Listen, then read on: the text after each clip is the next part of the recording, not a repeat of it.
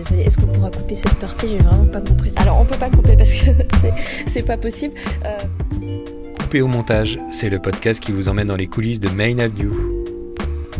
Je suis Jordi Soudé. Ensemble, nous allons pousser les portes des studios et des bureaux pour rencontrer tous les talents du groupe, leur mission, leur motivation, leurs meilleurs et pires souvenirs, et des questions parfois déstabilisantes. Pour ce troisième épisode de Coupé au montage, je suis allé à la rencontre d'Aurélien Porodo, chargé de développement des studios de Lille. Très bonne écoute. T'es bien Ouais, tu vas bien Mets-toi face à moi, n'aie pas peur. N'aie pas peur, tout va bien se passer. Alors, euh, tu peux lever ton t-shirt Est-ce que tu peux déjà te présenter et présenter euh, ce que tu fais chez M-Stream, mhm. les studios de Lille, Main Avenue euh, eh ben écoute, moi je m'appelle Aurélien, ça fait 4 ans que je suis chez M-Stream maintenant, euh, quasiment jour pour jour si je dis pas de bêtises, je crois que je fête mon anniversaire mes 4 ans cette semaine. C'est pas vrai Je te jure. Ma bonne anniversaire. Ouais, merci, j'espère qu'il y a un gâteau qui se cache quelque part. Et donc bah, moi je suis chargé de développement donc euh, ma mission principale, c'est de commercialiser, de louer nos plateaux, donc sur l'île de Nantes. Euh, et j'ai quelques missions un peu transverses et, euh, annexes sur la communication des studios, notamment sur la création et la réflexion autour de nouveaux formats qu'on pourrait produire ou coproduire. Parce que les studios Lille, juste pour qu'on précise pour ceux qui écouteraient, qui ne connaîtraient pas, c'est à la fois nos bureaux, des plateaux, c'est plein de choses, c'est un outil un peu multiforme comme ça. Tu peux un peu nous expliquer? Oui, bien sûr. Euh, oui, en fait, les, studios Lille, c'est euh, un, espace de tournage et de post-production. Donc, c'est une vraie plateforme de 800 mètres carrés sur trois niveaux qui a été conçue un peu à la base sur vraiment les plateformes qu'on avait vues à l'époque de Dailymotion qui se faisaient beaucoup dans la Silicon Valley, etc. Et c'était un, peu un lieu de, de, partage et de créativité où le but c'était de réunir tous les acteurs de l'audiovisuel et, de l'événementiel et de pouvoir créer et partager des, des super donc nous, en effet, pour nous, c'est euh, nos bureaux, puisqu'on les a créés, euh, ces studios, en 2013, inaugurés en 2014, euh, quelques, quelques années maintenant. Et, on les partage aussi, quelques espaces, du moins, avec d'autres productions extérieures avec qui on collabore et avec qui on partage ces espaces. Oui, on y accueille des, événements, que ce soit des événements présentiels, euh, digital ou hybrides, donc qui mixent, qui mixent les deux. donc à savoir une jauge en présentiel et, l'événement retransmis pour une audience à distance.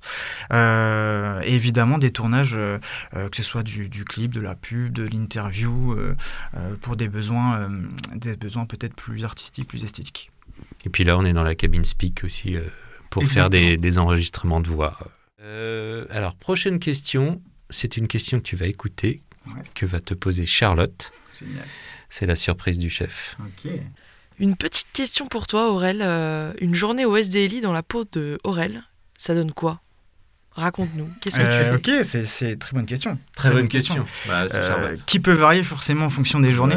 Mais je dirais qu'une journée typique, euh, elle commence par un, par un bon café dès 9h, voire un petit peu avant. J'aime bien arriver avant que, avant que tout le monde arrive, checker un petit peu mes mails et, organiser un petit peu ma journée parce qu'après, une fois que c'est lancé, moi, j'arrive plus à m'organiser. Il faut que je m'organise avant. Et puis après, non, ça va être traiter les demandes entrantes, ça va être envoyer des devis quand il faut les envoyer, suivre un petit peu les projets qui sont dans le pipe et qui sont en cours avec les clients. Et, euh, et, puis, euh, et puis voilà, après, ça va être euh, essayer aussi de faire en sorte que les lieux soient le plus, le plus propre et le plus rangé possible. Alors ça, ça veille un petit peu, c'est un petit peu pour tout le monde, mais c'est aussi forcément une de mes missions principales, essayer de, participer à l'expérience Studio Deal, puisque c'est vrai qu'il faut pouvoir parer à l'éventualité que d'autres personnes puissent, ben, ne connaissent pas les studios, et quand ils viennent au studio, il faut que ce soit le plus clean possible. Donc, Qu'est-ce qui te fait, toi euh, Qu'est-ce qui te motive profondément? Qu'est-ce qui te fait euh, lever le matin, euh, même quand t'es crevé, t'en peux plus, etc. Je dirais que c'est plus les équipes, c'est plus l'ambiance en fait. C'est vraiment le côté où, même si je me lève un peu du mauvais, pied, bah, c'est pas grave. Je sais que je vais, je vais être avec des, des personnes sympas avec qui je m'entends bien, enfin, du moins je crois, pour moi en tout cas. et, et, je sais que je vais quand même rigoler et qu'il y aura des super bons moments dans la journée. Donc je dirais que c'est plus ça, plutôt l'ambiance et l'équipe.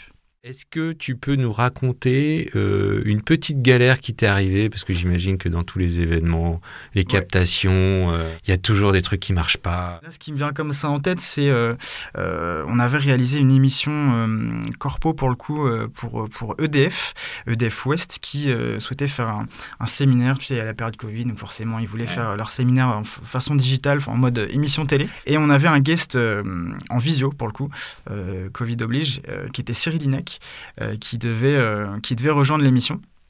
Et euh, je, vais aller un peu plus vite sur l'anecdote, mais en, gros, Cyril Lignac, on l'a jamais vu avant, avant le direct et on, on l'a jamais vu jusqu'à la dernière seconde où c'était à lui de prendre la parole. À un moment où c'était à Cyril Lignac de prendre la parole, on devait un peu, on l'a un peu fait en mode reveal si tu veux, euh, donc le, client EDF, ils avaient mis toute une mise en scène un petit peu pour le valoriser et puis pour, euh, pour l'accueillir comme, il se, comme il se doit. Et, euh, en fait, il n'était pas là. donc on, on, était un peu en panique en régie et puis il fallait prévenir les équipes en plateau de temporiser un petit peu et les animateurs en plateau. Leur dire attendez quelques secondes parce que là, il n'est pas là, Cyril. Quoi. Et en fait, ils ont temporisé trois secondes et au moment où on a balancé la caméra de Cyril à l'image, il est arrivé. Donc c'était un peu un, un soulagement. Mais c'est vrai que on se dit que, bon, c'est quelques secondes plus tôt, c'était quand même mieux. Dis-moi Aurel, c'est quoi ton plus beau souvenir ou ton souvenir le plus fou sur les plages de Bretagne? Euh, ah, Mon plus beau souvenir sur une plage il y en a plein. Non, non, pour être, pour en citer qu'un, euh, je dirais que euh, c'est, ça va être un peu bateau. Tout le monde l'a peut-être déjà vécu, mais euh, moi, c'est une soirée entre potes qui s'est terminée à, à 3 heures du matin. On s'est un peu endormi, un peu alcoolisé sur la plage et il fallait que j'aille bosser le lendemain à 6 heures. Et ouais, pas très pro tout ça. Mais, mais c'était le, le, temps passé. mais voilà, une soirée sur la plage avec des potes qui s'est terminée très tard. Il faisait très chaud, donc on a bien dormi sur la plage et c'était chouette. Et, c'était quelle plage? Euh, La plage du Don à Tréguin, pour ceux qui connaissent. Voilà. Tréguin, Tréguin Tréguin, ça s'écrit Tréguin avec un C, exactement. Ouais, c'est ça.